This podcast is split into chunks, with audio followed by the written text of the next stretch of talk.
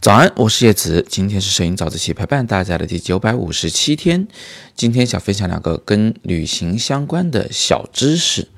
第一个小知识是专门献给北方的同学的，因为我现在身处哈尔滨哈，我知道到底有多冷。我是戴着厚厚的手套去拍照的，那操作相机呢倒是没什么问题。但是如果想用手机拍张纪念照的话，你会发现，哎，隔着手套没有办法操作手机，手机屏幕必须用手指头直接摁上去才行。那这时候呢，我发现我妻子的妈妈真的是非常的勇敢，哎，她真的是脱下手套来操作手机，不一会儿手就被冻僵了。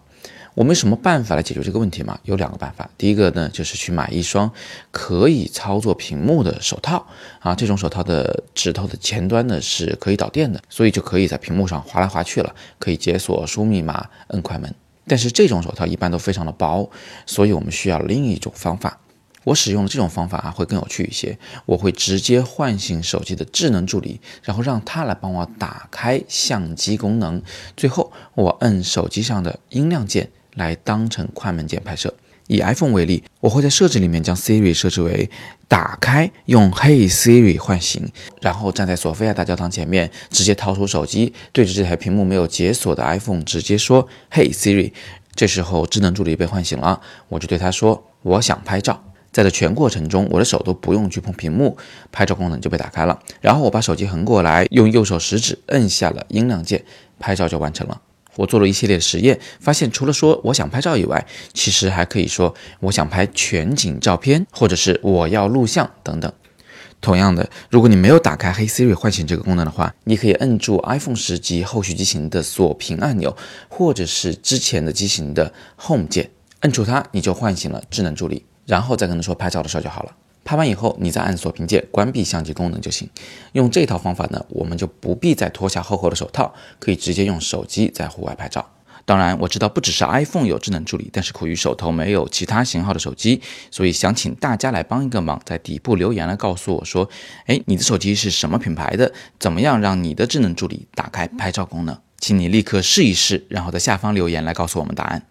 今天要分享的第二个小技巧也是关于旅行的故事，还是发生在索菲亚大教堂的前面。我发现有两个姑娘呢，正在拍摄纪念照，有一个姑娘拿手机，另一个姑娘。站在前方摆好姿势，拿手机的这个姑娘啊，一直在往后退。我想她的逻辑是我拍不全索菲亚大教堂，我离她实在是太近了，所以她想离远一点。但另一个姑娘就不干了，你拍出来的我变得太小了，我想要人大一点的照片。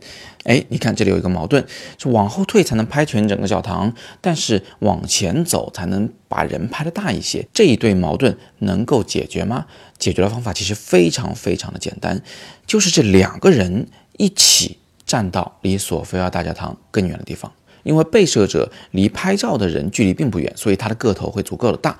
但此时建筑离他们俩的距离又确确实实变远了，所以建筑就会变小，你就能够拍全整栋建筑了。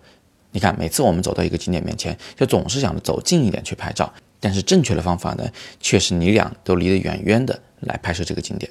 同样的场景，我已经在故宫、在长城、在各式各样的地方见过太多次，所以实在是忍不住要在早自习里分享给你。你记住了吗？那么今天我们就聊这么多。